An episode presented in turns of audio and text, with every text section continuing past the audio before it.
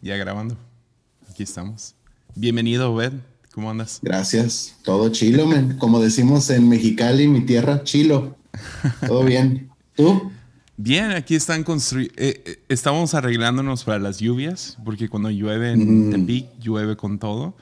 Y tenemos un techo de lámina. Entonces, cada año tenemos que, que prepararnos para las lluvias. Y siempre hay goteras, siempre hay. Claro. Pero ahorita están encima del techo, entonces a ver si no hacen mucho ruido, pero es lo Sí. que es. Ahorita que mencionaste las goteras y todo ese rollo, eh, sé que tú eres acá este, alguien que le gusta mucho ver películas, ¿no? Y, y me acordé, ¿te acuerdas de la película Fences Mm, de Washington? Fence- no la vi. Sí sé cuál es. ¿Y sabes cuál acordé, es? Sí. Tengo entendido, no sé si es así, que es una, es como un Broadway show y la hicieron movie hace unos años. Ah, ok. Y, y no sé por qué la vi, creo que está en Hulu o algo así, pero hace años la vi, creo que mi esposa me la recomendó, no me acuerdo. Pero bu- me, me acordé porque, eh, o sea, el, el- el- el personaje de Denzel Washington es así como un, como dirían acá este, en Estados Unidos, un everyday guy, ¿no? Así, Ujú. an average Joe, ¿no? Dicen. Y eh, trabajador, working class acá. Y eh, me, me, me da risa. Una de las cosas que me llamó la atención es que un tema recurrente para él es arreglar el techo de su casa. Mm, Entonces, por ejemplo, su- si su hijo le dice, oye, miré una tele que quiero comprar que está bien padre, y él le, le da el ejemplo, pero ¿qué es más importante? El techo de su casa. y no para spoilear, ¿verdad? Pero al rato tiene una discusión muy fea con su esposa ajá. de algo que él hizo. Y, y para zafarse, da el mismo ejemplo, así como, allá no me tengo que preocupar por el techo, ¿verdad? Y así, me, y me- me- ahorita me dio risa, porque traigo, traigo eso presente del, del, del pretexto. El mejor pretexto de Denzel Washington son, son las Yeah. goteras para todos los problemas de la vida. Ya. Sí, es, es llueve una vez, ah, o sea, de vez en cuando llueve adentro de la iglesia, ¿no? Porque, porque cae el Espíritu Santo. No, ah, Claro. porque llueve y se meten todas las goteras. Y estuvimos en una conferencia y estaba lloviendo súper fuerte y finalmente como que se calma, pero tenemos también como que plafón falso. Entonces son como que cuadros de unicel. En- Y de la nada está predicando Steven Richards. Y, y mientras está predicando, de la nada se cae uno de esos plafones Oh, llenos de agua. Pero, pero se cae directo sobre una pobre chica, así. No, hombre. Oye, Sí, no. pero también ahí, Oh, man. ahí, ahí si hubiera sido, no sé cómo es para predicar Steven Richards, ¿no? Pero si hubiera sido un poquito más de esos predicadores pente, hubiera dicho algo como, se hubiera colgado de ahí para decir, una vez que Jesús predicó, también se cayó el techo y fue por la fe de los muchachos, y no- algo así, ¿no? Un rol. No, no me acuerdo cómo lo manejó, pero lo manejó bien. Y, ah, Sí. Pero sí está, él no se dio cuenta de qué sucedió, nomás vio que mucho, mucho sucedió de su lado derecho, ¿no? Y como que hubo distracción y como que trajo todos de vuelta. Pero, pero sí, si hubiera sido Pente hubiera estado bien. Sí, la presencia de Dios está tan fuerte que se cayó el techo. Una vez me tocó, estaba predicando en un, en un lugar súper pente, pero súper pente. Y tenían todas estas historias de cómo encontraron oro en sus Biblias y joyas, Claro. las sabes, ¿no? Yeah, yeah. y me subo a la prédica y estoy jugando y digo algo acerca de cómo eh, se les fue la luz en la tarde, ¿no? Y ya subo a predicar y ya hay luz otra vez. Y, ah, pero yo había dicho algo antes, como siempre que hay conferencias se nos va la luz y lo que sea y se les va la luz. Entonces había varios como que, wow, lo profetizaste, ¿no? Así, súper gullible. Y, ah, y ya me subo y mi punto era, mm, así no funciona, ¿no? Y me paro y digo, eh, algo así, ¿no? Como, no fui yo el que hizo que se fuera la luz, no me culpen a mí, bla, bla, bla. Como que jugando y ahí digo, pero lo que sí voy a hacer es que haya un viento aquí adentro y le hago, y le hago, a los dos minutos entra un viento, pero fuertísimo, pero ya eh, no fue como que en el momento que lo hice, ¿no? Ah, ¿Sabe qué, qué ejemplo di? Y hice eso como que si hubiera viento. Y a los dos minutos pasa un viento, pero extremo, y levanta un montón de láminas de la casa de enfrente Oh. y se caen sobre. Entonces es un escándalo, ¿no? Y yo, no, no fui yo. Eso no fue Dios, come on. Porque si vi la cara de todos como... Y lo voltean como... Oye, oye, Josiah, ¿y te volvieron a invitar el próximo año? No, no, nunca me han vuelto a invitar. No, pero, imagínate que te hubieran invitado, pero ya te hubieran puesto en un flyer. Ya es que antes usaban los flyers, ¿no? los pósters. Y hubieran puesto todo tu cuerpo alrededor a ti, así como un apóstol, ¿sabes? Así como, como una ciudad. ¿ya? ¿Te acuerdas que nos usaba así la foto del apóstol y una ciudad atrás acá? O, el, globo, el globo, terráqueo. Ajá, y tú, y tú acá con tu Pero con una cara de enojado, como que apuntando, ah, ¿no? Y como, como super saiyajin, así como que de anime, así viento saliendo, como de avatar. No, eso ya ha estado hoy. Sí, está, está bien. Ah, y, están arreglando el techo. Mira, ya empezaste con tus cosas. oye, te iba, te iba a decir para ti, para tu audiencia, aquí no se oye que es la patrulla que se oye contigo, ¿no? Una moto. Algo la, la, calle ya no se escucha, pero, pero todavía hay cosas que arreglar adentro de la iglesia. Ah, Entonces, básicamente lo que se escucha, o sea, lo del techo X, están en el techo, ¿no? O sea, ni, eso no va a pasar siempre. Pero ahorita lo que se escucha están en las escaleras. Entonces las escaleras ahorita iguales porque están arreglando el techo y llevan dos semanas haciéndolo diario. Entonces no me voy a quejar, ellos están en el sol todo el día. No, no, no. no voy a, ¡hey, cállense! Es como, no, no, no se vale. Pero esas escaleras son, son básicamente la entrada del staff. O sea, entran por esa puerta y es una puerta grande de mm. acero. Y, ah, y, entramos todos por ahí porque los carros quedan de este lado del, de, de la calle, ¿no? Entonces todos entramos por ahí. Entonces siempre se escucha gente platicando porque como que se juntan ahí abajo de las escaleras. Entonces vamos a construir algo ahí como que una segunda puerta. Y luego, muy loco, se escucha muy fuerte cualquier ensayo, la alabanza, etcétera, cualquier ruido de la plataforma. Pero a un punto que, que es como, esto no tiene sentido porque te sales de mi oficina aquí al pasillo y queda es un muro igual hacia el auditorio. Pues me di cuenta, ah, antes teníamos un aire grande que, soplaba aire, no era aire, acondicionado, era como un ventilador grande con ductos, ¿no? en toda la iglesia. Pues entraba por este, este era un depa, y entraba por la pared que está ahí atrás, más o menos donde está el póster de Bob Dylan. hay, hay como que un cuadro grande de tabla roca entonces nomás lo taparon con tabla roca, pero luego hay un ducto después de eso. Y el ducto pasa por encima de la plataforma.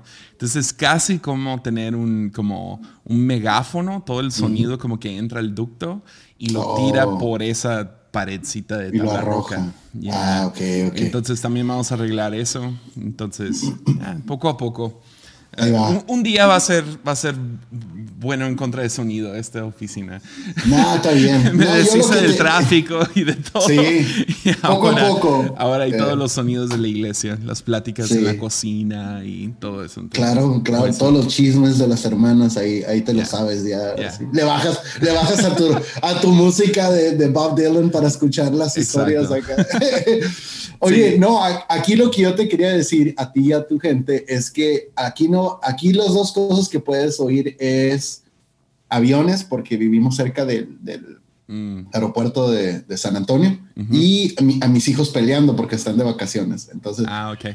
Entonces, si oyes, es normal, no se está convulsionando nadie, es, es, es, welcome to my life. Sí. sí, no, ahí se está, se escucha lo de la cocina. Bueno, no. Ya dejaron de hablar. Se escucha tu tele. ¿Estás viendo la ¿Ah, tele? Sí? Ya. mi esposa ya. Amor, que se escucha la tele. Ah, no, no hay bronca. Eh, se escucha muy que no hay bronca. No, la, la, no sabía que ibas a habitar. no sabía que era una entrevista.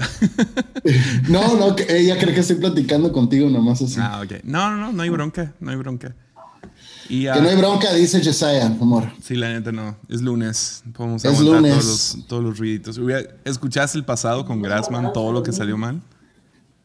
¿En, ¿Tuviste el lunes con Grassman? Ya, el pasado fue con Grassman y el, el, internet nomás no funcionaba. Al final terminamos en el teléfono. Y gloria a Dios, tengo un aparatito aquí que puedo conectar mi teléfono. Entonces conecté el teléfono al aparato y ya así lo hicimos. Pero fue... Grassman, eh, Esteban Grassman, él está pastoreando cerca de donde yo soy, ¿verdad? De donde, de donde yo vengo. Está, yo en Tijuana y San Diego. Ajá, sí, yo, yo soy de Mexicali, entonces, pues está, eh, sí me acuerdo que él tiene, que creo que es amigo de amigos, pues, obviamente amigo tuyo y de, y de Enrique, pero este, pero creo que es amigo de, otras personas ahí en, ahí en Mexicali. Siempre me quedé con ganas de conocer, digo, cuando vivía allá, ¿no? Este, pero no, nunca. No, sí, Grassman tiene muchos amigos por allá, de, de Mexicali, Ensenada, o sea, toda esa Tecate, toda esa zona de, de, por lo menos el mundo cristiano, y, o sea, Tijuana, son como mil iglesias, ¿no? Entonces, todo el mundo conoce a Grassman. Más que nada porque se robó a todas las ovejas. Entonces... Oh my gosh. oye, ¿a dónde dejaste al Kikin Bremer con ese comentario? Eso lo esperaría de él, Ya. Ah. oh, man. Siempre es mi queja que en Tepic no hay ovejas que robar. Es como. Oh, no hay cristianos aquí para robarnos de otras iglesias, pero bueno. Sabes que acá nos pasó algo similar. Te voy a confesar algo, todos ya lo he platicado. Cuando yo me vine de México, yo pastoreaba en Caléxico, pero yo tengo muy buena relación con pastores con, y con iglesias de, de Mexicali, ¿no? O sea, mi suegro es pastor y luego Aba, otra iglesia ya que, este, pues ahorita les está yendo muy bien, ¿no? Gracias a Dios. Y el pastor de ahí es de mis amigos más cercanos y así. ¿Estás tomando Topo Chico, yo también? Antes de mi café. Ya, es, lo, es, lo, peor para, para, una entrevista porque andas eruptando cada rato, pero... Pero te ministra. Pero sí. Ya, acabo de tomar un café con leche, entonces... Este, ah, igual. almond milk. Oye, te decía, el, yo me, mi familia y yo nos venimos de, de allá de, de California y Baja California, ¿no? Ah, creo que en el 2018. Y este, y era en el tiempo que se andaban usando mucho la, como y estoy usando entre comillas, ¿no? La, como la plantación de iglesias acá, bien cool las iglesias, ¿no? Entonces yo no era como, no, no le tiraba mucho a eso, no que, no sé diciendo que estaba a favor o en contra, no, no es la idea platicar de eso, pero yo dije, cuando ya por fin estuvimos orando mi esposa y yo y supimos que el próximo paso era venirnos acá a San Antonio, Texas, yo dije, muy probablemente ese va a ser como así va a ser mi iglesia, voy a ser pastor de una iglesia Pero lo que pasa acá, en esta región, es que nosotros venimos a ayudar a plantar una iglesia en español. Una iglesia que ha estado aquí por más de 50 años en inglés. Están en la parte sur de la ciudad, entonces ahí son hispanos, somos hispanos totalmente. Entonces mi amigo, el pastor de ahí, me dijo, me necesito abrir una, un servicio en español y pues tú eres el indicado y tarará. Y lo batí por un año, le dije que no. Y ya después pues nos venimos, ¿no? Pues, pues no, hombre, o sea, acá, quienes saben español acá son las abuelitas, O sea, la gente de tu edad y así como que segunda generación, tercera, todos hablan en inglés. Tienen, se ven así. Bueno, tú sí pareces americano, pero parecen yo, parecen mis tíos y así. Y este, y no hablan, hablan inglés. O sea, tienen la cara del chavo del ocho, pero, pero no saben, no saben español. Ah, sí, prende la luz, por favor. Y este, y este, y así, este, te, te, digo, entonces yo dije, no, pues mi iglesia sí es una iglesia como de abuelitas y de la mamá y de la tía y de la... Y eh, fue muy padre, porque imagínate ser, eh, al principio sí dije como que, oh, man, como que, pero, pero, ya después, o sea, como te acostumbras. Y ya tiempo después Dios empezó a traer más gente y cosas así. Pero no se ve tanto como se ve en Mexicali, eh, eso el que la gente visite todas las iglesias y que una persona ha sido parte de casi la mayoría de las iglesias, no se ve tanto aquí, o sea, como, como, dices. Y otra de las cosas es porque el estilo de nuestra iglesia es más como, te digo, estamos en el sur, entonces las iglesias hispanas en Estados Unidos, para este lado, es más tradicional el asunto, pente más oscuro acá, ¿no? Entonces, les gusta eso, que qué bien, ¿no? Eh, entonces, pero la iglesia nosotros como que ofrece otra alternativa, pues es, mm. el mensaje es el mismo, pero ofrece más, algo más, no sé, modernón, no sé cómo decirlo, pues más, más para gente un poquito más joven y así. Entonces hay gente que realmente no está en, de habla hispana que no está interesado en eso. Mm. Pero está surgiendo algo donde ya está llegando gente más, más joven, matrimonios jóvenes y así.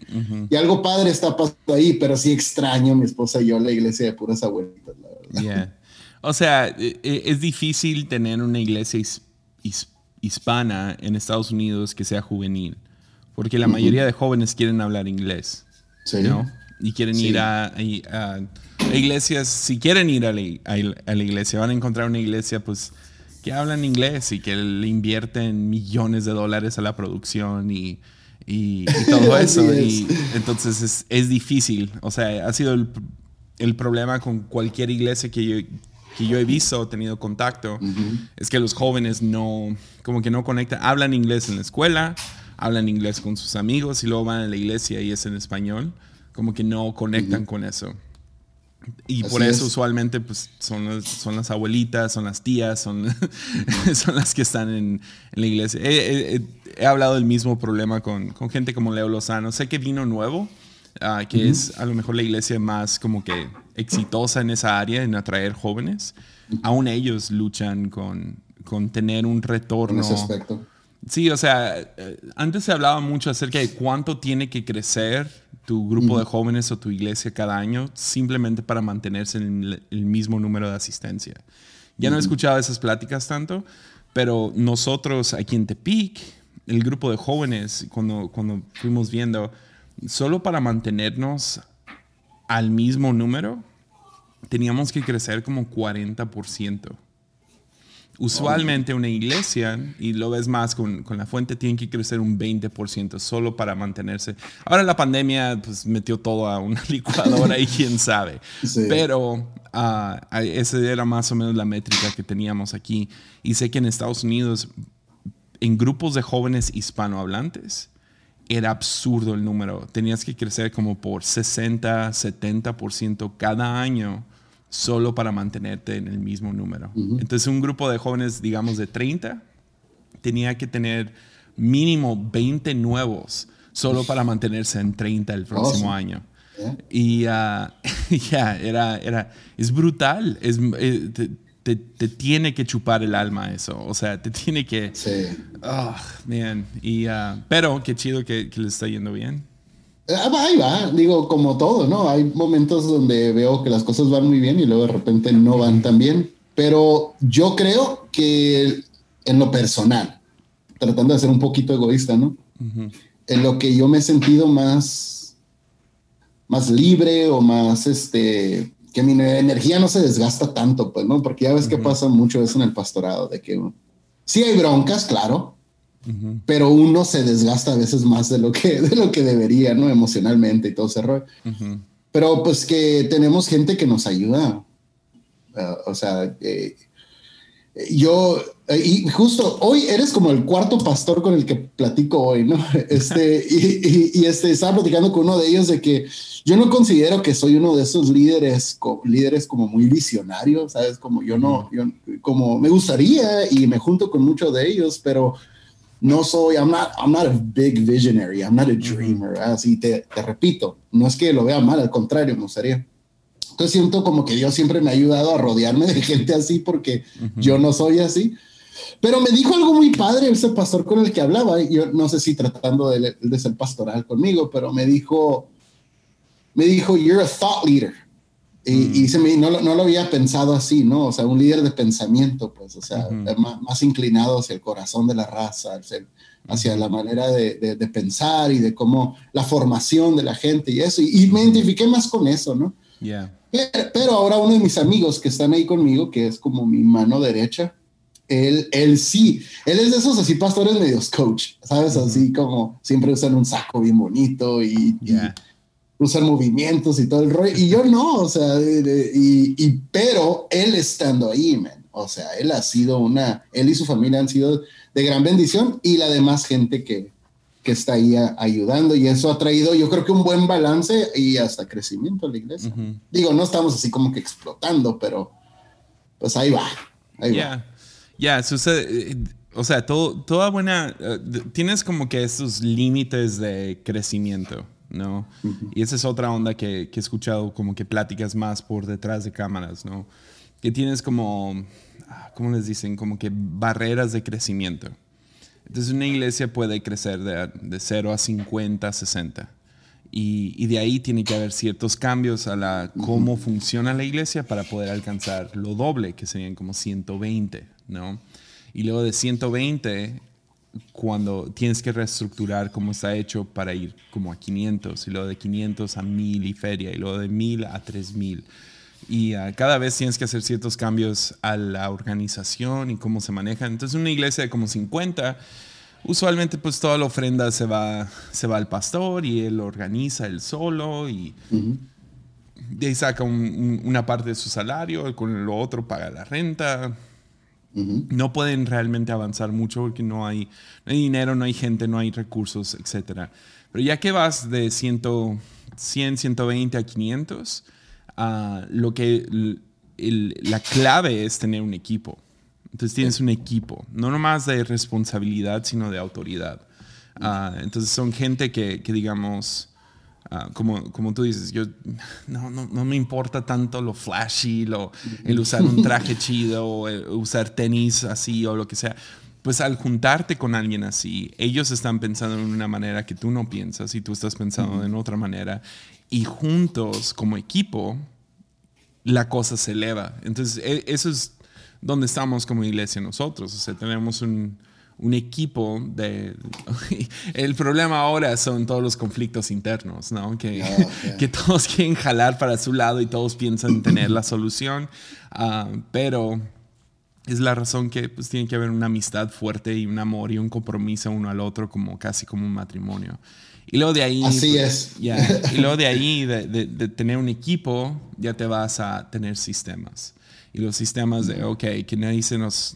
Que, que no sea fácil que gente se vaya por las grietas, ¿no? O sea, que alguien no pueda venir a nuestra iglesia y pasar, digamos, cuatro domingos seguidos y que nadie los saludó, nadie, se, nadie conectó con ellos, no tuvieron ningún... Nomás pudieron venir anónimamente e irse. Eso no está bien, entonces empiezas a pensar en esas cosas. Y luego, ya 3 mil, 10 mil, lo que sea, ya quién sabe. no sé Que bien. precisamente en 10 mil es donde estoy yo. Entonces voy a Yeah. tener que meter un sistema. ¿no? Sistemas más, más Sí, apropiados. sí, sí. O sea, sí. ¿Cómo le puedo dar la mano a 10 mil congregantes? Este, no, no. Este, sí, precisamente es donde, no, obviamente no 10 mil, ¿no? Pero pa- me pasó eso, ¿no? Con el, el, el, el pastor que me ayuda a mí, pues es que él y yo, eh, para empezar, éramos vecinos Ujú, y nos hicimos amigos, o sea, él viniendo de México, yo también. ujú. Pues nos hicimos- él fue pastor muchos años y fue líder de su organización, fue pastor de pastores y, y eso y es un vato pues joven, ¿no? Hasta cierto punto. Pero lo que hacíamos era nos juntábamos para hacer carnes asadas, él y yo era, eso fue nuestra amistad, pues. Y nos hicimos bien amigos y yo al principio no lo quería invitar a mi iglesia porque como éramos tan amigos, decía, no, no quiero arruinar, ya es que el ministerio de repente es medio raro, ¿no? Yeah. Y él ya después me platica, ¿no? Y, y él si estuviera aquí te platicara también, ¿no? Él, su familia son los que lo hicieron ir, su hija y su esposa, pero él no quería, él decía, no, es mi compa, no quiero arruinar la amistad después. Y pues llegaron y, y, este, hay ciertas cosas sucediendo, obviamente en nuestra vida, para mí, para mi esposa ha sido de bendición y para la iglesia, pero considero yo que ya en la, en la, en la familia de ellos también están surgiendo varias cosas que podemos decir, ah, qué padre, o sea, si fue de Dios, si fue de Dios eso. Qué tarde que temprano no- yo creo que nos vamos a encontrar con algo que, pero sabes que ayuda mucho. En, en este caso me siento muy chiqueado, o como dicen acá, chiflado. Eh, eh, me siento de parte de Dios como que algo padre sucedió porque este vato fue pastor por muchos años antes de venirse para acá, para Estados Unidos. Entonces, él sabe todas las traiciones que vive un pastor, todas las broncas, todos los traumas, todo eso. Entonces, ya no se le hace tan fácil hacérselo a alguien más. ¿sabes? Como si yo le platico, oye, men, ¿qué crees que pasó? Tal cosa, o tal persona se fue, o, eh, uh, men, déjame te platico. Y sabes, ya me platica una de sus historias y digo, ah, me siento ya más. Entonces, alguien que ha vivido, ¿sabes? Lo, the blood, sweat and tears, ya no te la hace tan fácil a ti, pues ya, eso, eso está padre. Sí, está chido eso. Porque sí, esa es otra, es no nomás tienes un equipo de, ah, vamos a pensar diferente todos, es, todos tienen que tener cierta experiencia. Entonces por eso también toma tiempo que una iglesia crezca saludablemente, ¿no? Y, ah, pero sí, es, es 100% cierto. Ah, eso es, ahorita hemos estado en una etapa así, o sea, de gente en la iglesia hiriéndonos, o sea, hasta, hasta un punto como que a propósito. Y no le he platicado mucho, pero así, man, ha sido difícil. Ah, más que nada porque no sé, no sé qué tanto quiero contar, pero ha habido como muchos, muchos casos últimamente. En, por lo menos en, el año 2022 se siente que cada mes hay un nuevo como que... Y, todos han sido diferentes, han llegado de diferente manera. Um, unos que a lo mejor te decepcionan, otros que te atacan, otros que... Oh, yo no sabía que, que, pensabas eso y pensabas eso de mí, o gente que se ha ido. Uh, y el, el, resolver conflictos y, o aguantar vara, oh, man, es bien, loco, ¿no? bien desgastante, bien oh, desgastante. Le sigo diciendo a mi esposa, ah, extraño los tiempos cuando aconsejábamos acerca de noviazgo. Sí, ¿verdad? Porque te, tumbabas el rollo rápido. Sí.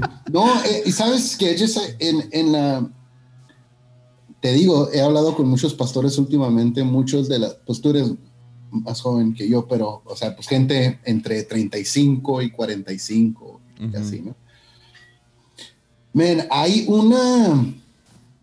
Un rugir, lo voy a decir así, men, sin el afán de oírme aquí, el, el, Mira, yo no soy de los vatos que ven demonios en todos lados y que creo que todo es un ataque, ¿no?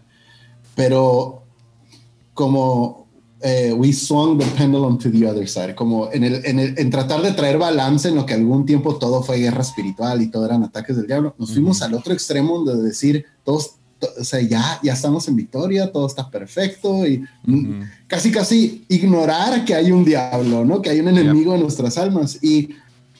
Y yo no puedo ignorar el hecho de que como lo que me estás platicando tú ahorita, que yo he estado, que yo he experimentado algunas cosas, no, no, no, no, no todo, pero amigos pastores que han estado viviendo cosas muy parecidas a lo que me acabas de decir, sin entrar en los detalles. O sea, es, sería ilógico ignorar el hecho de que pues hay un ataque eh, hacia el liderazgo ahorita. Siempre lo ha habido y nunca lo va a dejar de ver, pero there, there's a raging, ¿cómo lo puedo decir? Hay un, hay un, hay un rollo ahorita sucediendo en lo espiritual que, que, yo creo que ya no podemos ignorar, que hasta cierta parte veo la gracia de Dios ahí, porque es como un abrir de ojos, o sea, es como decir, yo no puedo ignorar esto, fíjate, a mí me pasó con, eh, con, con, diferentes cosas, ¿no? Por ejemplo, eh, mi hijo acaba de cumplir 12 años y haz de cuenta, ayer era un niño, hoy ya no. Mm. Y las pláticas y las preguntas que empezaron a surgir de él me, me, sacaron el aire, o sea, me, me, me, sacó mucho y tenemos mucha relación, mi hijo y yo, gracias a Dios, ¿no? Todavía me tiene la confianza y platicamos y todo eso. Entonces yo me empecé a, a, a, buscar ayuda, ¿no? Como que, hey, con otros pastores y a unos psicólogos y cosas así, como, ¿cómo atiendo esto? ¿Cómo platico? Y la mayoría me dijeron, mucho del resultado va a tener de cómo reacciones. Mm. O sea, si tú, por ejemplo, para darte un ejemplo, ¿no? Y, te, te, digo todo este rollo porque lo he aplicado a la iglesia poquito. Si tú vas manejando y tienes un hijo adolescente más grande, ¿no? Cuando ya nuestros hijos crezcan así te, y te dé una notición de mm. aquellos así, eh, si tú le haces, ¿what? Y te estacionas y, a ver, dime, se va a cerrar y ya mm. no te va a decir nada. Yeah. Pero si tú también como puedas, porque también es imposible no ser humano. Sigues manejando y guardas la calma y le pides al Espíritu Santo ayuda que no te quieras suicidar en el momento. Él va a empezar a platicarte o ella va a empezar a platicarte y se va a empezar a abrir y los resultados mm. van a ser mejor a que si uno tiene una reacción y paras el carro y dímelo todo. ¿sí? Y, y la reacción así es porque te importa, porque amas a esta persona, porque quieres lo mejor. Entonces yo traté de aplicar este principio a la iglesia y decir, man, mucho del resultado que voy a tener con gente o con mi equipo tiene que ver con cómo reacciono a sus regazones, cómo reacciono a, ¿qué digo? No, nada, somos una comunidad, una familia, yo la riego también, ¿verdad? Y ellos lo ven, y ellos lo ven, ¿no? No son, Yeah. No son tontos, man. No son, no son este, no, no son niños. Saben cuando uno hace algo que no está bien. Pero me refiero a la reacción que tengo cuando algo no me gusta. O sea, tengo la oportunidad. Es que depende, ¿no? Por mucho tiempo quisimos arreglar gente. Tú la regaste, yo te voy a arreglar aquí. aquí. Yo te voy a dar estos pasos, yo te voy a dar eso. En vez de vivir los procesos con la raza, ¿no? Y, y, y, y ayudarlo, ¿no? Eh, ya ves que los dos somos medios fans de Richard Rohr. Que por cierto, ¿no te, no te han dado carrilla, gente? Porque a mí últimamente amigos que creí que les gustaría, me están diciendo que se, que por qué estás leyendo un budista, me están dando mucha carrilla con Richard Rohr, pero bueno. Yeah. Richard Rohr, dude, este vato va tan extremo que él un día escribió que él no le recomienda a la gente que deje su pecado hasta que aprenda de él. Yeah. Eso es un extremo, man. O sea, Yeah. yo no lo voy a llevar a tanto, ¿no? Porque mi, mi corazón, my, little Pentecostal heart, ¿verdad? no puede, pero Sí, Pero- no, desperdicies tu pecado. sí, I idea. get it. Entiendo lo que está diciendo. Sí, e- e- esa es la cosa con Richard Rohr. Yo, yo la regué en recomendarlo mucho. Y luego, dejé, y luego dejé de recomendarlo. Por, por lo mismo, de que si gente nomás. ah, ah, voy a ver algún video de Richard Rohr. Y luego ven uno de esos videos de alguien tirándole a Richard Rohr. O sea, ya van a tener su opinión antes. Ah, pero sí, es, es el, es el autor que tengo más libros de él. Tengo como 15 libros de Richard Rohr. Ah, ten- tengo sus devocionales de donde saco la mayoría de mis episodios de, de Armadillo. O sea, Sí, obviamente pues, le, pongo mi tinta y todo. pero- Claro, claro. Pero, pero sí. Ah, fí- Fíjate que no he oído tanto. Es es que también lo dejé de promocionar tanto. Dejé de. de- Ahorita estoy tomando, yo creo que es un curso. ¿Haces- ¿Sabes quién es John Tyson? Mm, me suena. Yo creo que sí sabes. Es, es un pastor de Nueva York. Eh, yo creo que tiene unos 45 años. Y pues Tyson, dado a... Tyson con Y.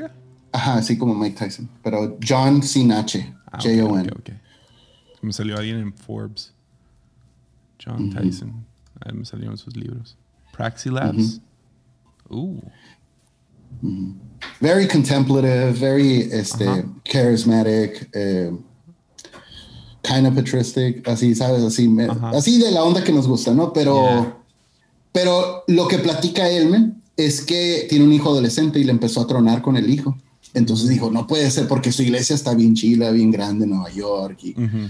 o sea, tiene la vida que yo creo que tú y yo desearíamos, ¿no? O sea, su, su eh, iglesia está en New York y luego, o sea, se sale de sus juntas y se va a la esquina y está tomando café ahí, está Yeah. tomando fotos y todo así. Yo, ah, qué padre, ¿verdad? Sí, yo no puedo salir de mi casa ahorita porque está a 105 grados. Pero, pero no, este, él, le- o sea, todo le estaba yendo muy bien. Es un buen líder, es un vato dado a la oración y todo, pero le empezó a tronar con su hijo.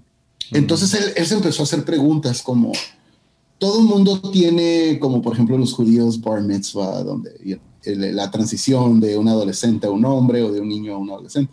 Eh, y luego está, por ejemplo, los mormones tienen rollos bien, bien acá, ¿no? Que, que marcan a un joven, que pueden voltear y señalar y decir. Yeah. Y dijo él, nosotros no tenemos eso. Yeah, no. O sea, no, no, o sea, o sea, yo no dice, y lo digo con respeto, estoy diciendo algo que leí. O sea, yo muy pocas veces veo a alguien que, un joven que voltea y diga, y me acuerdo de mi primera comunión, me cambió la vida para siempre. ¿no? Entonces, eh, y tampoco vemos casi nos, en nuestra onda de cristianismo como o co- cosas así que pudieron decir, me cambió la vida, al no ser, no sé, un congreso o algo así. ¿no? Yeah. Pero entonces este vato desarrolló algo que se llama Primal Path. Y es eso, es como un papá, an overwhelmed dad, dice, le ayuda con su hijo. Bueno, te lo recomiendo, ¿no? Porque ¿Es el Porque tú de tienes un- padre intencional? intentional father. Ok. Y de hecho ya estoy terminando el curso y para mi sorpresa y la tuya, mucho del- de lo que él usa es Richard Rohr. Claro. Un vato que, que ni se casó. Ya. este, y, y muy padre, man. Entonces, trae un balance muy padre en el aspecto de... Ya no sabe uno ni qué palabras puede usar, ¿no? Pero como una masculinidad, pero saludable. Mm. ¿sabes? O sea, Yeah. una- hay- o sea, que, que como, eh, cosas que Richard Rohr enseña, entre otros, ¿no? Y no nada más es como un discipulado así bíblico, aunque sí viene ese, sino prácticas como cada semana te enseñan prácticas que puedes hacer con tu hijo y cosas así, ¿no? Entonces, Mm. a mí me ha estado ayudando, este, te lo recomiendo. Tu hijo está chiquito todavía, ¿no? Pero algún día va a crecer. Ya, a- ayer, ayer me tocó enseñarle en la mañana a su escuela y Mimi lo, lo, lo puse intencionalmente de que me tocaba a mí. Yo no sabía que me iba a tocar enseñarle, pero me tocó hablarle de sexualidad. Of course. Tuvimos esa plática. Pobrecito. Su cara. Le estoy explicando. Pues el pipi se hace duro. Oh, yeah. Sí, Hubieras visto su carita, pobrecito. Estoy en shock, Sí. papá. sí. Yo tengo un amigo, men, que tiene un hijo así como de... ¿Qué edad tiene tu niño? ¿Como ocho años? Ocho años. Ocho años. El hijo de mi amigo tiene como once, como de la edad de mi hijo, mi hijo acaba de cumplir dos. Ujú. Y cuando mi amigo, que es pastor muy sabio, quiso tener esa plática con él, la plática, the talk, como le llaman acá, su, su hijo volteó y le dijo, papá, la neta, ¿eh? Así, yo quiero guardar mi inocencia un poquito más. Luego Mm. platicamos. I was like, wow. Yeah. Te platico que conmigo y mi hijo no, no fue así. Tuvimos que tener esa y muchas otras pláticas. Yeah. ¿no? Este, pero esa es la cosa, man. o queremos una solución ya o queremos este, porque después viene lo otro, man. luego después viene cuando él empieza a experimentar cosas, cuando él tiene las preguntas, cuando él, porque hasta cierto punto, man, luego te pasa, te, ah, ¿cómo te puedo explicar? Como por ejemplo nosotros, ¿no? Que somos pastores. Nuestros hijos, men, están expuestos a Dios, a pláticas de Dios. O sea, nosotros servimos a Dios, hablamos de Dios, amamos a Dios, Dios nos habla, nosotros hablamos, comemos Dios, respiramos Dios, Dios, Dios. Entonces, hasta cierto punto, para nuestros hijos, lo voy a decir de una manera así grotesca, ¿no? Pero para nuestros hijos, es, Dios puede sonar como un producto a veces. men. Ya. ¿sabes? Y, y es esa tensión de cómo ayudar la formación, armonizar entre que ellos pueden desarrollar su relación con, con el Señor. Ujú. Y ahí es donde viene lo bueno, man. ahí es donde, donde se, se pone bien, pero pues, este, Sí, la Yo- neta me, me asusta mucho la adolescencia con Soya. O sea, no, no, hay, hay cosas que no, no sé manejar y no sé si me toca manejar. O sea, una de las cosas que ah, veo bien con mis papás es, una fue un poco, si puedo ser honesto, un poco de ignorancia. No entendían todo el concepto de pornografía y qué tan fácil era, era conseguirlo. Oh. Y pusieron un- un- una computadora en mi cuarto con acceso a internet. ¿Sí me entiendes? O sea, Sí. peor decisión de, de- de un papá, ¿no? Pero, cómo manejaron, ya que me vieron mal, fue admirable. Y no quiero poder manejar ese tipo de... de como fue mi mamá y mi papá, los dos, parecía casi como que no les importaba, pero sí les importaba mucho. Y e- es, eso es exactamente lo que el liderazgo necesitamos y los papás. Yeah. Que parezca que, como dicen acá los gabachos, it's not a big deal, but it's a huge deal. yeah. Pero si nuestras reacciones, ¡Oh! ¿qué? Yeah. Oh, se van a cerrar. Sí, o sea, yo sé que, que hice llorar mucho a mi mamá, o sea, con mi comportamiento. Nunca fui, no, no, no tomé alcohol, ni drogas, ni tuve novias, ni, ni nada de eso. Ah, pero estaba leyendo libros de Carlos Castaneda, el, el- el famoso hechicero este. Ah, estaba, estaba muy oscuro con la música que estaba escuchando, las películas que estaba viendo, el- ah, los libros que estaba leyendo. Y, y le preocupaba mucho a mi mamá pero nunca me lo dijo. Me dejaba, me dejaba, ya, ¿quieres escuchar a tal banda todo el día? Ok, está bien, yo lo escucho contigo. ¿Quieres ver X-Files toda la noche? Dale, ah, lo, lo veo contigo. Y, ah, y sé que, que le asustaba mucho, pero ella estuvo ahí, no sé, eh, es muy impresionante. Nos, nos, voy, a, voy a tener muchas pláticas con mi mamá, porque también lo hizo tan naturalmente que le he hecho preguntas hoy en día, como, ¿cómo manejaste esto conmigo? Y ella, ah, no sé, simplemente era como que amor, pero al mismo tiempo quieres tener esa sabiduría, ¿no? De, de cómo, qué voy a decir, cómo voy a actuar. Pero sí, esa, eso de reacciones fuertes, ya, esa es una, es una, es muy bueno. Porque siento que en este año sí la regué como líder ah, en la iglesia, ah, la regué un poco con mis reacciones. el, porque quería que gente lo tomara más en serio. ¿No? Como no, no le puedes hablar así a tu esposa o lo que sea, o etcétera, ¿no? Y, uh, y eso creó mucha ofensa. Entonces, sí, la regué bastante como líder. Hay otras que fue completamente injusto.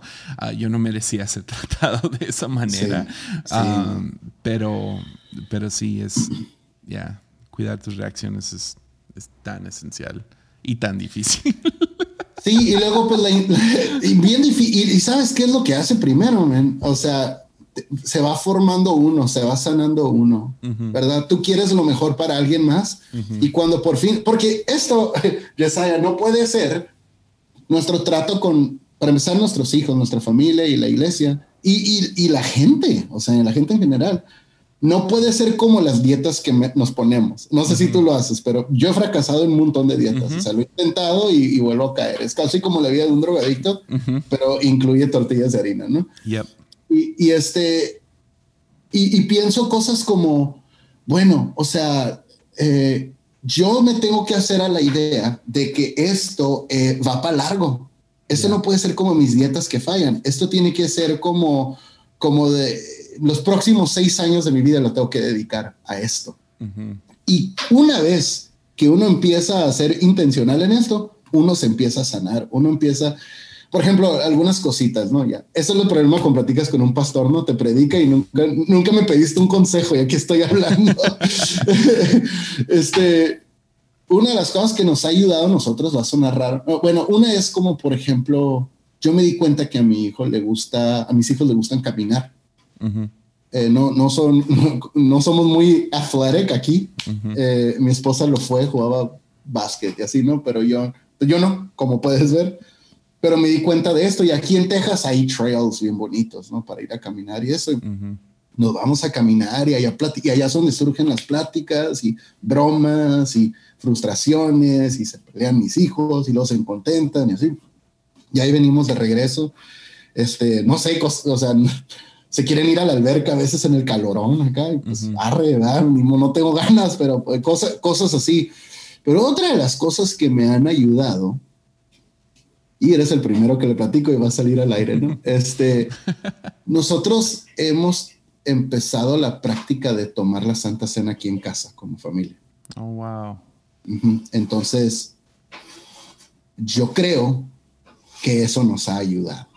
O sea, el recordar el cuerpo de Cristo y lo que y lo que representa. Estaba escuchando un teólogo joven, no me acuerdo, ¿cómo se llama? Está AJ, ¿no lo conoces? AJ Sowen o AJ Spuen, algo así. Un vato que estaba en, en, Portland. Claro, todos están en ah, sí, sí, sí, John Mark Comer. No, no, el amigo de él. Un vato de lentes, AJ so o algo así. Luego te lo mando. Okay. Fíjate lo que dijo este vato en cuanto a la comunión. Eh, dijo él, Jesucristo en sí no dejó un escrito, dejó, un escrito acerca de él o de las palabras que él habló que alguien más grabó, pero él no nos dejó un escrito que él escribió. Mm. Lo que sí nos dejó fue el pan y el vino. Mm. Entonces eso, eh, y varias cosas, ¿no? Esto es algo, hace poco tenía miedo yo a hablar con el staff porque yo quería meter la Santa Cena semanal a mi iglesia y no me animaba. Y por fin me animé y, lo hemos estado haciendo. Pero más allá lo hemos estado haciendo en casa también. No todos los días, pero seguido, ¿no? Eso ayuda y, no es como agregar más cosas a tu vida, el ser intencional, porque eso es cuando uno empieza a fracasar, sino como dicen acá en inglés, tweak things a little, nada más. Mm. Y yo pensaría que va a ser muy aburrido. Por como si, yo no sé si te pasa a ti, para mí, yo tengo como, no sé cómo se dice, en, my attention span, es muy corto, o sea, mi, mi, atención, mi, eh, yo, yo, me distraigo rápido o me aburro muy rápido, ¿no? Entonces, eh, yo pensé, dije, no, hombre, va a ser un sacrificio para mí el ser tan intencional, dedicar tanto tiempo, pero tarde que temprano es tu vida. Es tu vida. ¿Escuchas los de la cocina? Sí. Estoy oyendo una hermana que está diciendo, ¿ya viste la barba de Yesaya? oh, man. Ya, pásame ese, ese vato. Suena, suena muy... He, he, estado leyendo libros tan, no sé, tan... No ha sido mi año con libros. Lo que me ha traído son cosas como que, no sé, nada que ver. Le dediqué como que un, mes y medio a J.R. Tolkien. Y es como está muy chido y estoy bien feliz que leí todo, pero no es como que ah, puedo usar esto para, para prédicas y así. Y luego ahorita estoy leyendo, mi papá entra y me dice, así al azar, ok, nomás entra a mi oficina y me dice, Jesse, ya es hora de que leas The Rise and Fall of the Third Reich. Uf, a la torre. Oye, está viendo tu papá que está sufriendo y. Dice: Es hora, es hora de que leas este libro. Y para los que no saben, es un libro sobre, sobre los nazis. Pero es como, como comenzó todo. Es todo el lado político, por lo menos hasta ahorita que llevo casi 300 páginas. Todo ha sido como que tal persona creía esto y hacían esto y estos eran los... Ella es súper tedioso. O sea, está, está, está entretenido. No sé, no sé cómo describirlo. Estoy, estoy fascinado con qué viene pero al mismo tiempo es como que tienes que pasar por horas de lectura muy tediosa. Entonces, uh, ya. Entonces esos son los, libros que estoy leyendo. Y luego, y luego leí Midsummer uh, durante, no sé, al principio del año.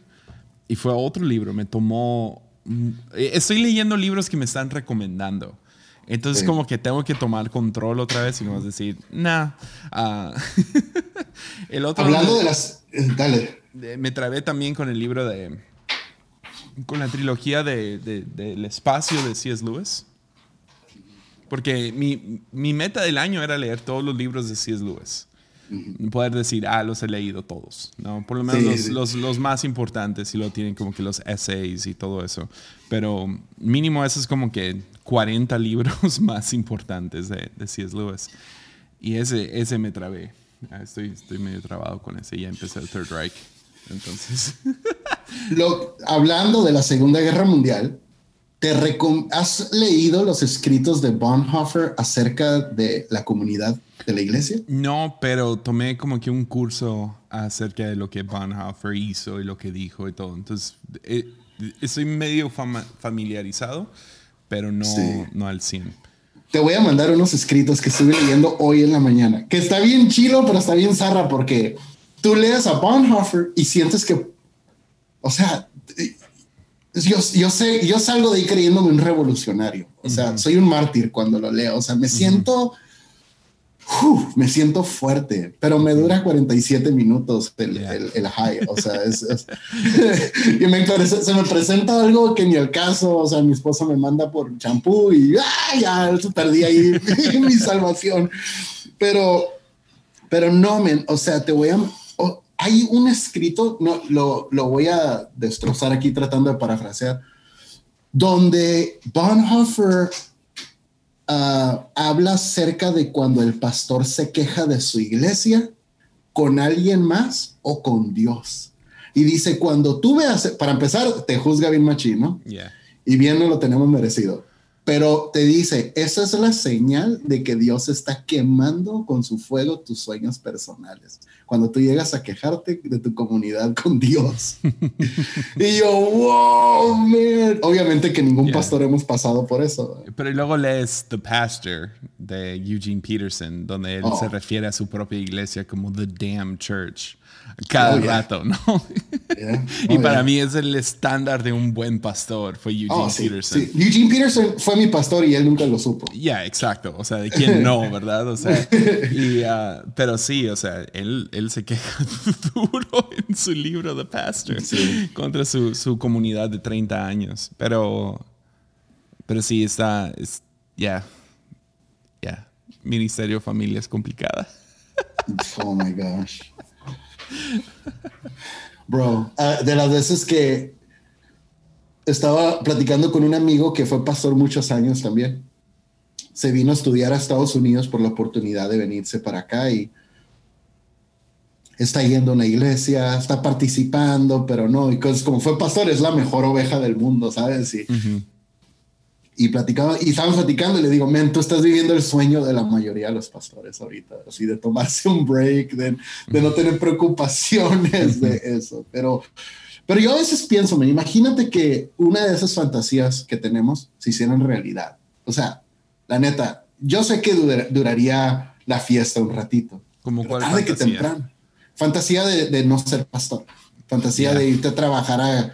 eh, tengo un amigo que siempre dice, voy a terminar trabajando en Guitar Center, ¿no? Porque dice, es lo único que sé hacer, predicar y trabajar en Guitar Center. Dice, imagínate.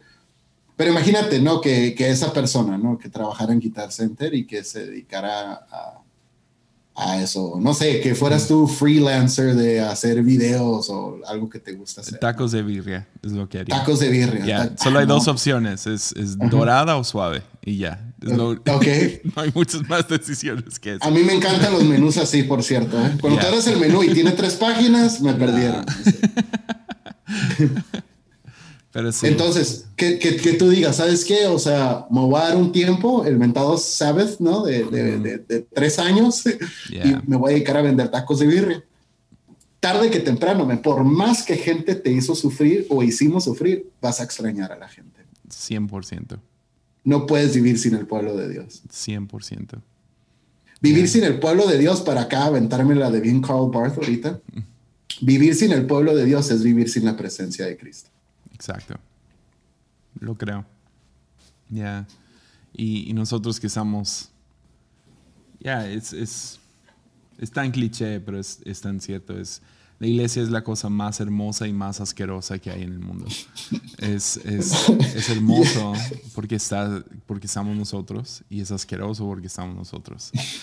No, es, es- es complicado, no es blanco y negro. No hay buenas iglesias, malas iglesias. Es, es- cada iglesia tiene sus fallas. Hab- Hablé de esto en, en, en Armadillo, en este último episodio, de cómo si te vuelves perfeccionista en, en el sentido tóxico, donde todo... eh, y di este ejemplo ah, de cómo hubo un chico en ese grupo de jóvenes, en, en el grupo de universitarios, siempre está el cuarentón, ¿no? Que, que sigue soltero, sigue viviendo con sus papás, pero Ya, ya, ya. tiene 40 años. Y eh, era un chico, pues bien, o sea, era, estaba, Sí, o sea, lo veías y decías, ya, por- no entiendo por qué no tiene novia o por qué no se ha casado. Tiene dinero, de, de buen parecer, o sea, huele bien, se viste bien, tiene carro, ah, colecciona relojes, ¿sí me entiendes? Ese No, tipo de banda ya, que dices, ya. "No, pues ya, ya cásate, y por qué no se ha casado, etcétera. Y, y- y empezó a andar con una chica como 10 años menor que él, que pues tiene 30 años y X, ok, chido, si se gustan, bien, pues casi. Su, su nivel intelectual y madurez estaba, estaba a la par, entonces no era como que un señor con una niña, ¿verdad? Entonces ella era muy madura, él, él no. Y empezaron a andar y, y se veían muy bien juntos. O sea, era como que, ya. Y, y un día lo agarro en serio. Y empezó toda la carrilla de, hey, ¿cuándo vas a darle un anillo? Y todo eso. Y un día lo agarro en serio y lo siento y le digo, quiero que me digas por qué todavía no estás comprometido. O sea, ¿por qué? Porque esto de jugar y todo, tienes 40 años o 39, no me acuerdo, por ahí. Digo, ya, o sea, come on, man. Y me mira seriamente, medio, como que le dio vergüenza, pero seriamente me dice, es que sus pechos son muy pequeños. Ok. Wow. Como, eres un idiota. me enojé tanto con él de que eso fuera el problema. Y no, terminaron rompiendo. Y, y, ahora, años después, estoy contando la historia, pero yo sé por qué rompieron, ¿me entiendes? Pues platícame para estar orando por ellos. No, no es cierto. no, pues era por eso, era porque los pechos de esta chica oh, eran muy pequeños. ¿Sí me entiendes? O sea, come on. Y, y, siento a veces, a veces me siento así con la iglesia. Es como mis críticas y todo son tan superficiales y tan mensos y tan o sea, sí hay dolores, sí hay, hay broncas, sí hay, hay, como te digo, este, este, último año ha habido como que, me ha dolido, ha dolido. Pero luego hay unas cosas que es como, me quejo porque, ay, no prendieron la máquina de humo a tiempo. Yo tengo un pastor así, man. O, o, no sé, o no me gustó tanto esa prédica, o ah, la canción nueva no me gusta tanto. Y, y podemos ser tan perfeccionistas en ese sentido que es, es como nos volvemos tan idiotas. Sí, fíjate, hace poco me pasó, eh, ya ves la tragedia que hubo aquí en Texas, ¿no? De la escuela, que pasó hace poco. Esas cosas yo, eh, I deal with them on my own, eh, porque yo vengo de un trasfondo iglesia donde todas esas noticias se hacía parte del servicio. Y vamos a orar y vamos a hacer esto y vamos a reprender y vamos y, este y, pues no no no quiero hacer eso. O sea si vamos a hacer un tipo de ayuda vamos a hacerlo y no tiene que haber un millón de selfies de que estamos ayudando ni nada así ¿verdad? pero bueno entonces yo había resuelto en mi corazón no resuelto porque es una herida que va a tardar muchísimo en sanar pero no lo iba a traer tan en público. O sea, la acción que íbamos a tomar iba a ser más acá en un equipo y así. Pero cuando estoy en, en, el, el domingo después de que pasó eso, para cuando llega el servicio en español, ya tuvimos dos servicios en inglés y ya pasó muchas cosas. O sea, entonces yo ya había procesado un montón de cosas, piensas en un montón de cosas que no todo es espiritual, o sea, también en la organización y así. No estaba tratando de relajarme, pero te voy a decir la verdad, cuando llegó el servicio en español, yo, ya, yo andaba de buenas, yo andaba de buenas y hasta pensé en hacer una broma en mi predicación y estar la alabanza. Y se empieza a cantar una canción, mi esposa, que habla de la esperanza. Algo que tiene que ver con esperanza y esperanza. Y le llegó y le pegó pensando en los papás de estos niños. Y no, no fue algo planeado, no fue un evento de oración, no fue así que vamos a juntarnos. Y empezó a llorar. E, y siguió cantando la canción, ¿verdad? Tratando de que también no dejarse ir, por, pero empezó a llorar. Y en eso, sin ella mencionar, la gente supo de qué es lo que estaba pasando repito, mi trasfondo hubiera tenido que subir a alguien, vamos a orar por lo que acaba de No hubo necesidad de eso. Mm. y se hizo como, ni me gusta usar estas palabras, pero como a solemn assembly. Mm. No, una, una, asamblea solemne, ¿no?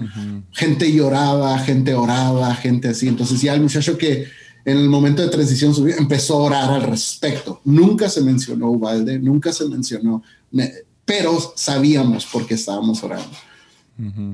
Y te voy a decir la neta, o sea, yo me quedé, híjole, ¿qué voy a hacer con mi broma? O sea, ya qué voy a hacer con lo, que yo tenía planeado, o sea, estoy bien mal, o sea, todos entraron, ya menos yo. Y ya me subo y así como que, ah, pues como que les voy a preguntar cómo están. O sea, ya, y ya, pues ahí como Dios me entender, le seguí, pero pero sí, o sea, pasa eso, ¿no? De que uno puede estar en tu propio rollo y puede que la iglesia, Dios esté haciendo algo y como otros teníamos un plan, pues a veces no, no, nos damos cuenta, ¿no? O, nos perdemos del momento. yeah. Y, y, su iglesia, estando donde están, uh, obviamente hay, hay como que un lado de, como dices, o sea, o sea, es una tragedia espantosa. Y no me imagino estando en la zona, como que, ok, ah, y, luego fueron niños latinos y todo. Oh, It was our people, fuimos nosotros esta vez. Y, y cómo, cómo, con todo lo político en su iglesia, porque son tejanos, cristianos, Uh-oh. Se vuelve- eh, el, tema, el tema de armas, ¿qué, Mm. qué onda ahí? ¿Qué, Mm. ¿Cuál Yo- es la yo- postura? Pues te puedo hablar de la mía. Te puedo hablar de la mía. Mira, es que, es que creo que sé la tuya. Ah, ok. Yo quiero saber Entonces, cómo te sientes tú estando rodeado de gente que ama sus armas. Mal, Yeah. mal, me siento mal, me siento triste.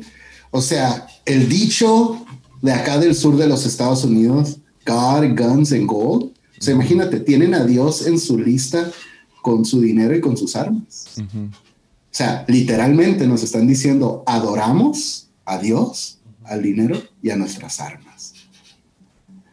Y yo creo que si tú les quitas su dinero, te muerden un brazo, pero si tú te metes con sus armas, Mm. con una, disculpa la palabra, con la maldita obsesión por las armas en esta parte de Estados Unidos. O sea, imagínate, ¿cómo puede ser que la pérdida de vidas santas, o sea, no me digas que eres pro-life, Yeah. no me digas que eres pro-life si, si cuidas a los niños en el vientre, pero defiendes más tus armas que la vida santa de estos niños inocentes que murieron y sus maestros. Yeah. Ahora, yo, I'm not going far left here. Yo no estoy diciendo aquí de que, "Ah, no, pero, pero por ejemplo, volviendo a lo de los tacos, ¿no? Yo tengo un amigo que, que vende tacos aquí y me enseñó la lista de los permisos que él tiene que tener para vender tacos en una esquina. Y a la par me enseñó la lista de los permisos que se necesitan para un arma. Yeah. Es más fácil cargar un arma de alto, o sea, ¿cómo te puedo decir? Rendimiento, no sé cómo decirlo. Sea, una- un arma que nadie de- aquí en civil debería de tener acceso. Es más fácil eso a vender tacos en la esquina. Yeah. Qué loco, ¿no? O sea, sí, sí se me Pues hace, sí. no sé, es una... Pues creciendo en México, veo eso y es como, me, no, no lo entiendo. Literal no lo entiendo. El, hay, hay como, ok, como que hay un, hay un lado y, y he escuchado esta postura y la entiendo, ¿no? Donde, ok, este, este fue un accidente trágico, el chico no iba hacia la escuela, sino fue acorralado por, por policías. De hecho, iba para matar a su abuela, fracasó en eso y fue cuando lo empezaron a perseguir y terminó afuera de la escuela. Y luego los policías no entraron. Entonces todo esto podrías decir, o es culpa de, de- O sea, puedes tirar culpas por todos lados, pero parece ser que ya cuando salió toda la verdad, la policía no hizo nada por una hora, ¿no? Que Yes. no entraron. Eso es lo que, eso es lo que se sabe, ¿no? Que por eso te digo, si yo fuera totalmente así, porque ahorita, más en Estados Unidos con la juventud, la izquierda es como una moda y no, no saben lo que piden. O sea, yo, Yeah. yo tengo amigos que son pastores venezolanos, cubanos, que están estudiando en el, en el seminario conmigo. Ellos son las personas más conservadoras del mundo. Si hay, ya- ya sabe, si hay una razón por la cual tengo un pelo conservador todavía, es por mis hermanos Yeah. eh, que vienen de países así. Sí, ve ve a Cuba por dos semanas. A ver- a ver si es cierto y te que- cura de todo, Sí. todo eso. Y ah, Sí. Eh, eh, leyendo ahorita Third Reich, es como Mm. uf, todas las ideas que Hitler está presentando. O sea, el lado político. Does it sound familiar? eh, Suena muy familiar. Y a lo mejor por eso mi papá me dijo que no tenía que ver. Sí. Pero, Sí, así es. pero Entonces, sí, ahí. la idea de, de- la, la idea de, o sea, no hay tragedia más grande que la pérdida de una vida humana. Ujú, Y permíteme decirlo así, ¿no? En tu programa, dentro y fuera del vientre, ¿verdad? ya. Eh, pero si the pro-life movement, el movimiento pro vida, tiene que ver nada más con defender, o sea, es- es- yo ya no creo en ese movimiento. Exacto. Perdón que lo diga. No, sí, O sea, 100%. yo- yo- Eh, yo- eh, es política espantosa otra vez, es, es metiéndose y, y cuando lo casas con la iglesia. ah, me gustó Mm. esta de, de, To- Tony Campolo, que dijo Mm. que, que política, mezclar la, la- la política y el evangelio es como mezclar estiércol con nieve, ¿no? Absolutely. No le hace nada al estiércol, pero arruina la nieve. y, y lo que me, me, asusta es cuando iglesias se vuelven muy políticas. Y lo estás Sí. viendo desde, desde, el- desde COVID. En Estados Unidos se, se volvió muy de que qué lado de, de político estás en cuestión de, de la pandemia, ¿no? Entonces cualquier iglesia que se mantuvo cerrada o que usaban cubrebocas, uh, ustedes son de la izquierda, nosotros valoramos Sí libertad. le creemos a Dios. Y sí. Nosotros no, no cantamos, ya no soy un esclavo del temor con un cubrebocas, ¿verdad? Y nosotros somos mejores y Wow. lo que sea. Y está todo este espíritu. Y es como, uff, no sé, no, no me gusta tampoco para nada. Ah, entonces, ya, cualquiera de los dos lados es como, guácala, neta, Sí. guácala.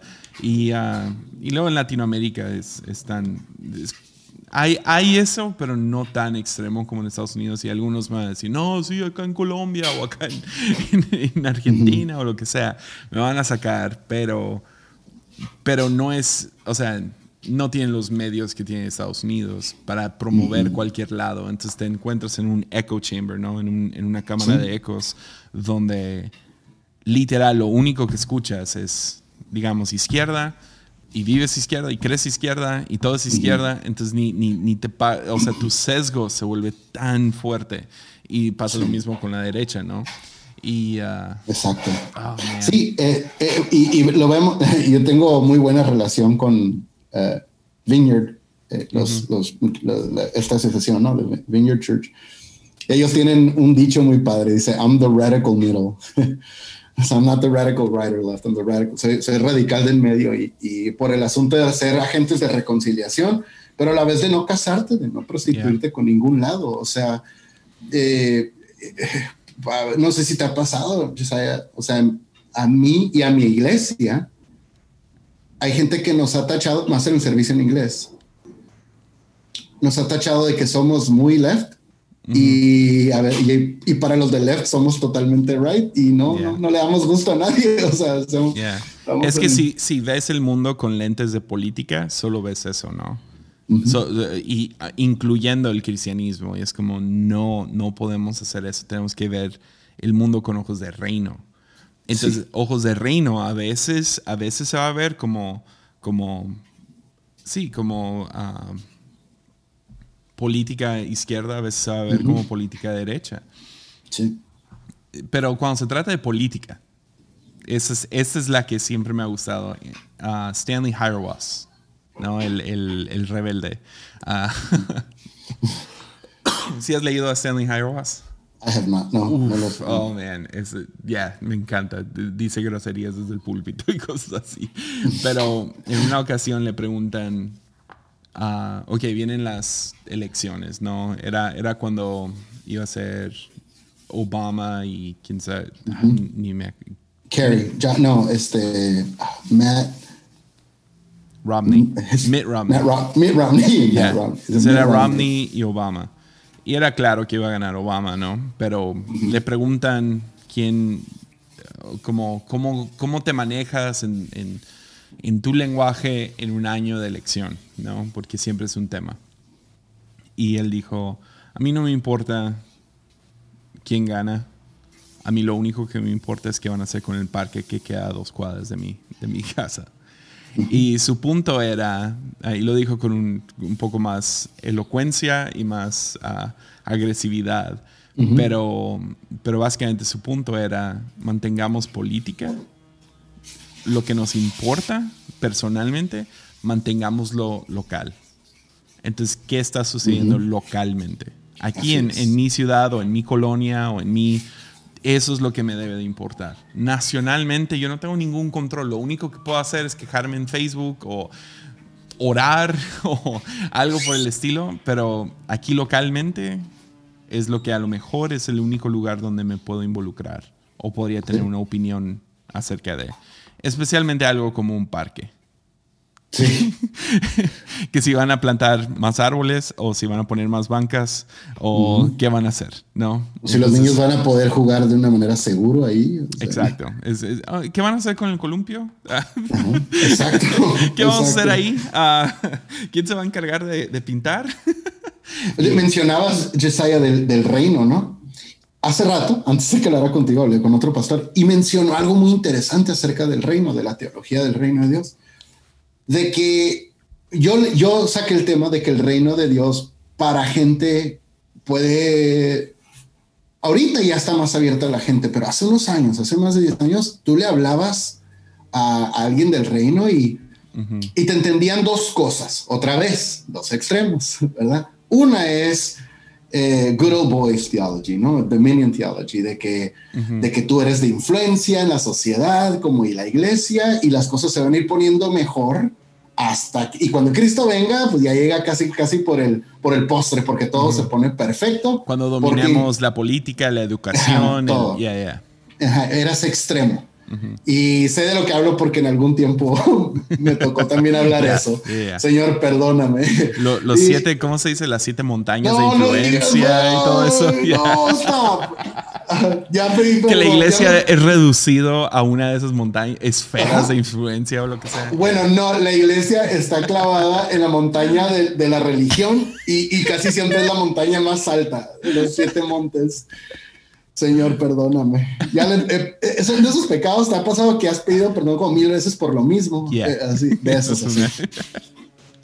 Y luego el otro extremo de que el reino nada más va a estar bien cuando el reino milenial de Cristo, cuando Cristo venga, ¿no?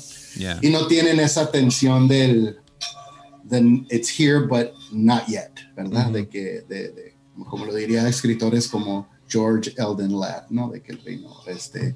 Y pues para esto a mí me sirvieron libros como Divine's Conspiracy y cosas así, ¿no? Que hablan del reino. Pero cuando tú hablas del reino, gente te puede entender esos dos extremos. Y luego mi amigo saca otro tema y dice, o en diferente generación puede de- eh, querer decir diferente cosa cuando hablas del reino. Por ejemplo, ahorita el reino de Dios, tú le hablas a un Gen Z y lo primero que se le viene a la mente no son milagros y señales, es justicia social. Para él el reino se ve como justicia social. Entonces, Mm. ¿cómo armonizas entre todas estas perspectivas del reino? ¿no? Este, es, es otra tensión que hay. Ya. Y, y sí, cuando tú y yo hablamos del reino, nos, nos, nos referimos más a Jesús, el rey de mi vida, y yo quiero traer el cielo aquí donde estoy. Y lo que sea cierto en el cielo, lo que sea cierto en, en allá, lo quiero vivir aquí. Entonces, Así es. ¿va a haber racismo en el cielo? No. Entonces no debería de haber aquí. Ah, ¿Va a haber pobreza en el cielo? No. Entonces no debería haber aquí. ¿Va a haber enfermedad en el cielo? No. Entonces que tampoco hay aquí. Creemos por el cielo invadiendo la tierra, tanto de forma mística como, como de justicia social, como en mi comportamiento y mi corazón. Entonces, ya, nomás para ser claros ahí. Sí, y, pero eh, aclarando más, Dale. me ha quedado claro, Jesiah, que el cambiar leyes avanza muy poco el reino. Ya, no. no. O, o sea, legislar, no puedes legislar Lo el reino de intentaron los israelitas por seis mil años. El- la ley no Sí. cambia el corazón. No, Ah. no lo hace. Entonces, entonces ese es otro caso para lo de las, las armas. Es como pues hacerlos ilegales, pues vamos a terminar igual que México, que solo criminales lo consiguen. Y, eh, y terminas como que dándole vueltas a todas estas leyes políticas y lo, lo mejor que podemos hacer es ser un ejemplo del reino aquí. Como, Sí. como, como ciudadanos de ese reino. Y, ok, yo no creo que en el cielo va a haber armas, necesidad de armas, voy a creer que en mi casa tampoco. Ah, pero no le puedo quitar eso a alguien más. Ah, creo que va a haber abortos en el cielo, no. Ah, No, claro que no. Entonces yo no lo voy a practicar y no va a haber en mi casa. ¿Voy a ir a marchar en contra de que alguien más lo haga? No, no, no, no cambia el corazón de nadie. Lo único que puedo hacer es ser un ejemplo, ser luz, ser sal y que gente se vuelva curiosa y diga por qué viven así. Entonces, pero y luego desarmas todo otro, otro paquete de, ok, pues cuánto nos involucramos, y etcétera. Y, ok, ¿qué debo de decir? ¿Cuál es mi opinión? Y ya, ya. Pero llevamos una hora quince. Ah, no, pues ya. Quiero darte un último ejemplo acerca del reino. Dale. Este se lo escuché a quién se lo copié, verás. Creo que es. Creo que es el um, Dr. Chris Green. ¿Sí lo ubicas? Sí, sí, sí. Ok, él estaba dando un ejemplo donde estaba tocando Miles Davis, ¿no? el jazzista. Y que el acompañante, estaba tocando el piano, no se acoplaba, o sea, no estaba tocando bien, no estaba tocando bien. Y que no podía y no podía y no podía y no podía, y pues era un músico jazzista, ¿no? Y que de repente voltea y que le diga, only use the butter notes. O sea, nada más usa las notas de la mantequilla, the butter notes. Y se quedó el, ¿qué? Sí, just use y se volteó y siguió tocando y dijo, ok. Y él tuvo que echar a andar su sexto sentido o no sé qué, y tuvo que él sacar, deducir que eran las notas de la mantequilla. Entonces dijo, ya no voy a tocar estas notas, solo voy a tocar esto. Y perfecto, y se solucionó. Y dijo, así es el reino. La iglesia ofrece curiosidad, donde mm. tú vas a tener que investigar qué son las notas de la mantequilla. Ah, dijo él, dice, dice, que nada más Dr. Green puede decir eso. Oh, man, qué buena. Y luego dice, por eso oramos en lenguas. Wow. Come on. Sentiste el Shandala, Oh, man, las notas de mantequilla. Tengo que hacer un episodio de eso. Te doy, te doy el crédito a ti, no a Dr. Green. I'll take it. Wow, qué buena. Qué buena. No he escuchado a Dr. Green en un montón de tiempo. Oh, pues ahora por él tuvo, le dio un ataque. Sí, sí, supe. Ya, que se enfermó feo. Y está joven. Ya, ya, volvió, sí. Él es, él es muy amigo de un maestro mío en el seminario. Ok. Eh, el, doctor Estrada, shout out por si algún día oye esto.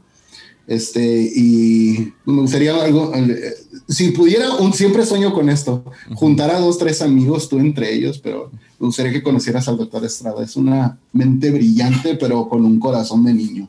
Te iba a quedar muy bien. Ah.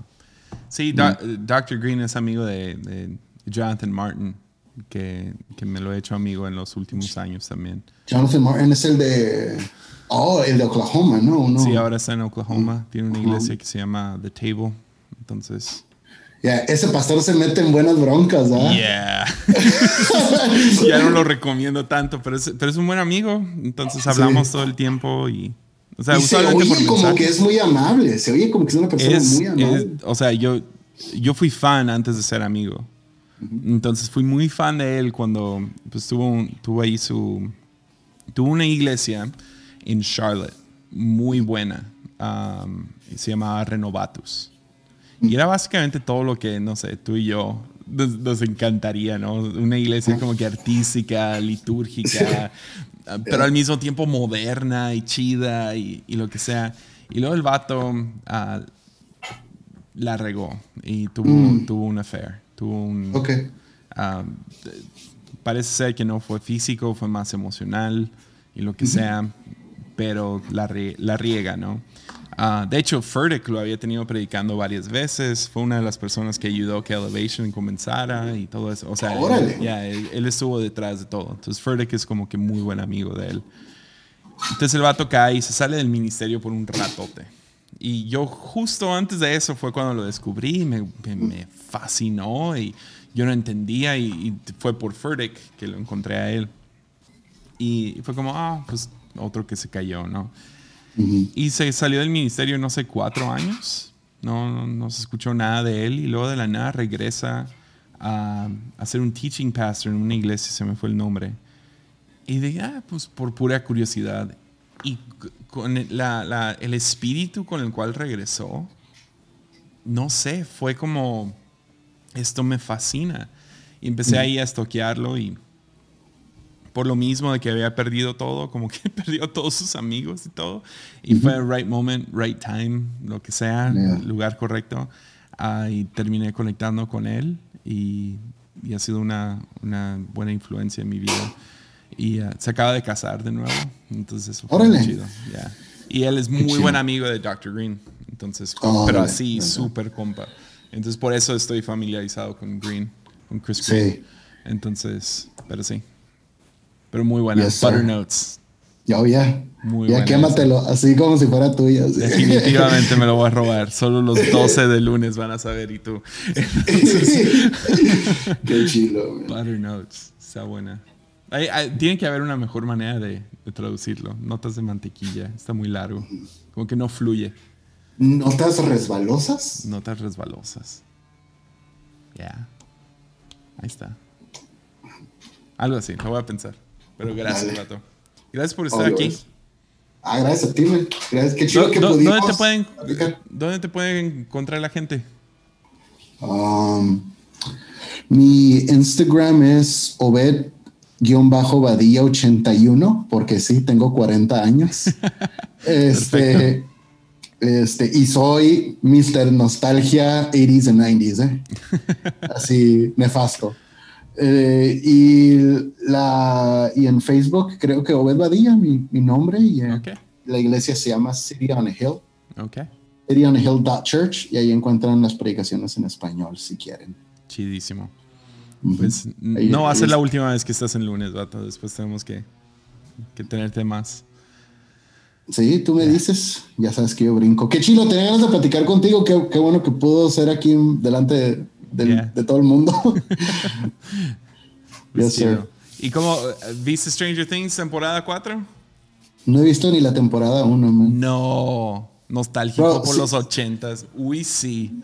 Es lo que me dijeron y lo Uy, intenté sí. una vez. Ya no te y lo creo. intenté- No, No, ya no te creo. Ya no te no. Ok, well, hold on.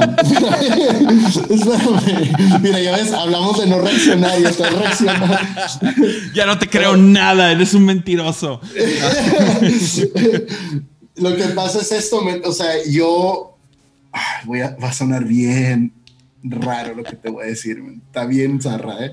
Yo casi no veo la tele Ya. y este, no por espiritual y nada, nada más como No aguantas. No aguanto o veo las mismas cosas una y otra vez, entonces me tengo que desintoxicar para volver a ver lo mismo. So- soy Pero- similar, pero neta, si, si eres nostálgico con, con los 80s, 90s, Stranger Things es tu serie. Ok. Eh, Son unos genios en dejar caer como que los easter eggs. Ajá. Ah, entonces sí, sí, ya. La música, Ya, me, me han dicho. los temas, vale la dicho. pena. Ahora, está un poco difícil porque la primera temporada es increíble. La segunda y la tercera están, meh, está bien, X. Esta cuarta es, lo, es de lo mejor que ha hecho Netflix. Pero por mucho, o sea, ah, o sea, hay, hay otras series que se le empatan, pero The Stranger Things es lo mejor por mucho. Entonces Ok. vale la pena llegar ahí. Ah, si te gusta el terror, ah, si te gusta el... No, ah, No. es que, es que No. tiene mucho... Y me amo las películas de los ochentas, especialmente los de terror. Entonces, Sí. The Thing... Te voy a decir las películas que tengo Freddy planeado ver este verano. Ok. O sea, The Outsiders. Um, ¿Has visto The Heavenly Kid? Ah, lo tienes que ver hoy. Heavenly Kid. Eh, Esa es una película ochentera, The Heavenly Kid. Ajá. Este es, es- lo, lo tienes que ver. Eh, no, es lo bueno de las películas ochenteras, no se tratan de nada, nada más se disfrutan. Yeah. Ah, Este, y, y, este, es como Dazed and Confused, así. Ok. Así, Ok, ok, de, ok. de- de ese estilo. ¿Estás familiarizado con la película eh, High Fidelity? Sí. Ok, ¿ya viste la serie? No. Está en Hulu, la volvieron a hacer, pero en vez de que sea Rob, ahora es Roberta, es una mujer. Ah, ok. Rob Gordon es una mujer. Ok. Y la música la escogió Questlove, Oh, nice. ajá, de soundtrack. Entonces, ¿Por qué No harían que- un remake de algo tan perfecto como High Fidelity? bro, you are in for a treat, Sí. neta. Ok. Y a mí no me gustan los remakes, pero Mírala, pero no digas que te la recomendó un pastor. Eh, tengo que conseguir Hulu, no hay en México. Entonces me he perdido de todo lo que hay en Hulu. Ah, ok, ok. Necesito bueno. un VPN o lo que sea. Sí, este, sí, e- esas son como las cosas porque, porque las tengo que ver, ¿no? Y luego, pues me gusta mucho el stand-up. Entonces, cuando sale algo nuevo de stand-up, lo veo. ¿Cuál es Que por favorito? cierto, ¿lo puedo decir? Yeah, Aquí. yeah, Ajá. lunes. Ok, pues, eh, pues soy, eh, yo sé que suena muy choteado, pero soy Chappelle hasta la muerte. Chappelle. O sea, Yeah. sí. Sí, Chappelle, y me gusta, este, oh, man, no, me el problema. Ah, ¿Sabes quién es Michael Rappaport? Ay, me suena. Michael Rappaport era también una que te recomiendo también que True Romance, la película de los noventas. Oh, yeah. Ok. es el del gato. el de, what is that? Mom. ¿No has visto ese video? De su No. gato. es el mejor video así de tipo Vine, TikTok que hay. Yeah. Sí, mira, tienes que ver The Heavenly Kid y mira eh, True Romance Ok. con, con, con él. Es, es- Va. te- te va- esa es noventera, super low budget. eh, te, te va a gustar. Te va a inspirar por una predi. High Fidelity. Oh, that's my favorite movie ever. Top, Es top, mi, top. mi pastor de aquí dice que él me contrató porque podemos platicar de High Fidelity todo el tiempo Nice. y entender las references y todo eso. Nice. Tengo que ver esa otra vez. Me falta verla. Eh, llevo un ratote que no la veo. Pues mira, hagamos esto. Mira High Fidelity otra vez y luego hacemos, si quieres, una plática Va. acerca como de top fives como de la película. Va. Ok. Suena bien. Suena bien. Va que va. Vale la pena. High Fidelity Oh, vale yeah. la pena. Yeah, ¿Cómo se llama en sure. español? Para recomendarla. Fidelidad alta. Ah, no es cierto. Creo que sí, ¿eh? es del 2000, no es noventera. Ajá, es del 2000. Así es. Sí, en los noventas. Pues sí, para los que lo quieren ver, tiene a John Cusack y tiene a, a Jack Black. Ah, ¿Quién más sale?